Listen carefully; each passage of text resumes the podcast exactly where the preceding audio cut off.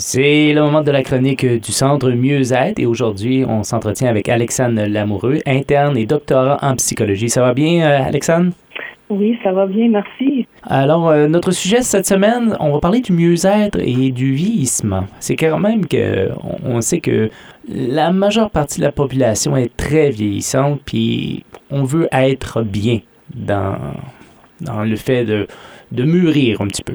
Oui, effectivement. Euh, peut-être qu'on peut même commencer, comme tu dis, par peut-être quelques statistiques. Donc, euh, j'ai regardé ça, puis euh, l'Organisation mondiale de la santé estime que euh, la proportion des personnes euh, qui va avoir 60 ans et plus en 2015 et 2050 va presque doubler. Donc, on va passer de comme 12% à environ 22% Donc, c'est quand même très significatif. Puis, euh, on peut, d'un autre, d'un autre point de vue, on peut même penser que d'ici à 2030, il y a une personne sur six dans le monde qui va avoir 60 ans et plus. Donc, en effet, on est une population qui vieillit et puis, euh, de notre de notre point de vue, euh, si on parle d'un point de vue culturel, euh, nous aussi, là, dans, dans l'Occident, on a, on a comme tendance un petit peu à, à peut-être voir ça comme quelque chose de plus négatif. Donc, on est dans une société qui valorise beaucoup l'autonomie, l'indépendance, la productivité, l'individualité, la jeunesse. Donc, on voit ça partout, même dans, dans les médias, maintenant on sait tout ce qui est promotion euh, de produits qui va faire rajeunir. Donc, euh, c'est en fait, c'est très présent dans notre société. Puis on a tendance un petit peu à associer le vieillissement peut-être avec la vulnérabilité, la maladie, euh, la perte de l'indépendance, puis même la mort.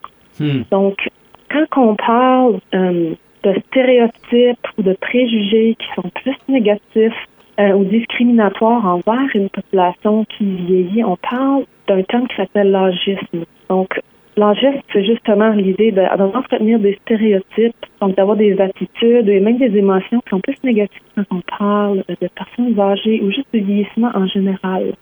Donc, je pense que c'est un sujet qu'on parle pas beaucoup, qui fait un petit peu comme euh, je sais pas si je dirais ben, ben, on, on, dirait que c'est toujours dans la bouche des politiciens. Euh, on, la population est vieillissante, euh, les emplois, euh, il n'y a pas de relève. on dirait que c'est dans notre quotidien, ce, ce mot-là, vieillissant. Mm-hmm. oui, et puis on voit ça comme quelque chose, comme presque comme un, des fois comme un fardeau, quelque chose qui va coûter. donc, mon, mon but aujourd'hui, c'est moins de m'attarder un peu sur euh, ce côté-là plus négatif. Parce qu'enfin, on oublie vraiment tout l'autre côté de, du privilège même que c'est de vieillir. Donc, euh, j'aime beaucoup l'idée que vieillir, c'est un privilège. Donc, dans, le sens que c'est pas tout le monde qui a la chance de se rendre à cet âge-là, de faire expérience, de, se voir vieillir, de se voir évoluer. Donc, il y a vraiment, on voit ça comme des fois presque comme, comme une, une pente descendante. Hmm. Mais moi, j'ai toujours dit que j'ai hâte de voir qu'est-ce que je vais avoir de l'air quand je vais vieillir, parce que vraiment, c'est vraiment, euh, c'est vraiment précieux. Puis, je voulais parler un peu de comment est-ce qu'on peut faire. Euh, dans le fond, on commence à vieillir dès qu'on est. Puis, comment est-ce qu'on peut faire pour vraiment se lancer dans un vieillissement plaisant, donc vieillir en toute beauté? Qu'est-ce qu'on peut faire dès des fois le jeune âge? Et comment est-ce qu'on peut faire, même si on est déjà rendu là dans euh, quand on parle de, d'une personne âgée, dans le fond, on fait vraiment référence à une tranche d'âge de 65 ans et plus.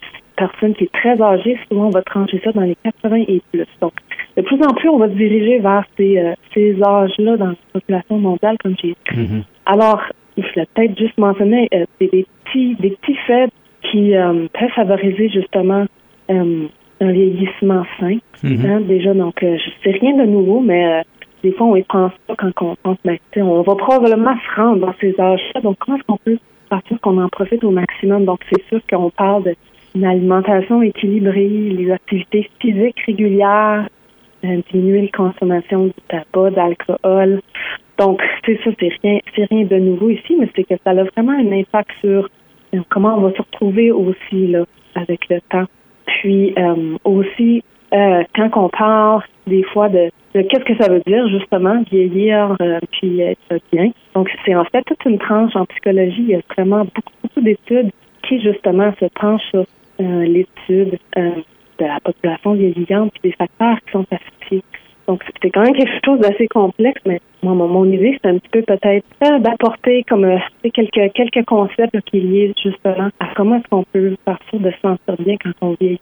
Peut-être changer un petit peu cette perspective-là de vieillissement qui est quelque chose de plus sombre, plus négatif. Parmi les recherches qui ont été faites, euh, quelques variables qui ont été associées avec euh, le bien vieillir. Donc, entre autres, on a vraiment l'impact des activités sociales. Donc, on sait qu'une personne qui va vieillir et qui va s'en sentir bien va justement avoir une vie active euh, au niveau social, donc avoir des relations qui sont chaleureuses puis valorisantes. Euh, on parle aussi même de l'acceptation, puis euh, l'acceptation juste envers le vieillissement, donc vraiment l'attitude qu'on porte. Il y a vraiment une très grande subjective à ça. Donc, c'est vrai que quand on vieillit, parce qu'il y a une dégénération un petit peu au niveau moléculaire, euh, c'est associé à un plus grand risque de maladie. Donc, c'est normal qu'on va peut-être avoir euh, peut-être des troubles auditoires, visuels, euh, même physiques, moins de force musculaire des fois, mais encore là, ça dépend vraiment comment est-ce qu'on s'est comporté là, dans notre jeunesse.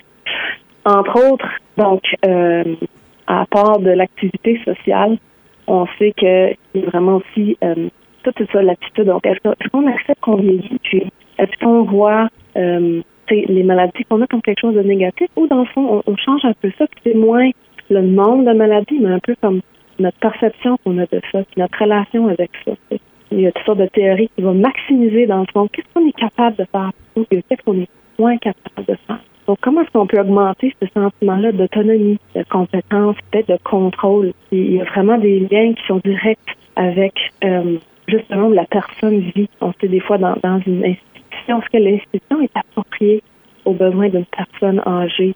Mais euh, excuse-moi de t'interrompre, Alexandre, mais c'est quelque chose aussi qu'il faut appliquer dans à n'importe quel âge, là, comme euh, la santé, le social et tout ça. Il ne faut pas attendre d'être rendu à un certain âge pour pouvoir appliquer euh, justement ce mode de vie-là. Il faut vraiment l'appliquer dès maintenant. Oui, oui, tu as vraiment raison c'est vraiment euh, c'est des, petits secrets, des secrets dans le fond qui sont connus, mais qui s'appliquent, oui, vraiment à tous les gens. Puis on sait comment est-ce que c'est encore plus aidant pour mm. nous aider à bien vieillir aussi. Donc, vraiment pas quelque chose à négliger. Alors, c'est une, c'est une chronique pour tout le monde aujourd'hui, Alexandre. C'est tout, le temps, c'est, tout le temps qu'on a en, terminant. Oh, mon Dieu, oui. Oui, ça passe vite, mais euh, en terminant, est-ce que tu peux nous donner le numéro de, téléphone pour rejoindre le centre Mieux-être? Si vous avez besoin d'un accompagnement, vous pouvez toujours contacter le centre Mieux-être euh, au 252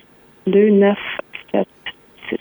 Merci beaucoup, Alexandre. Je te souhaite une bonne journée. On se reparle très bientôt. Merci, Sébastien.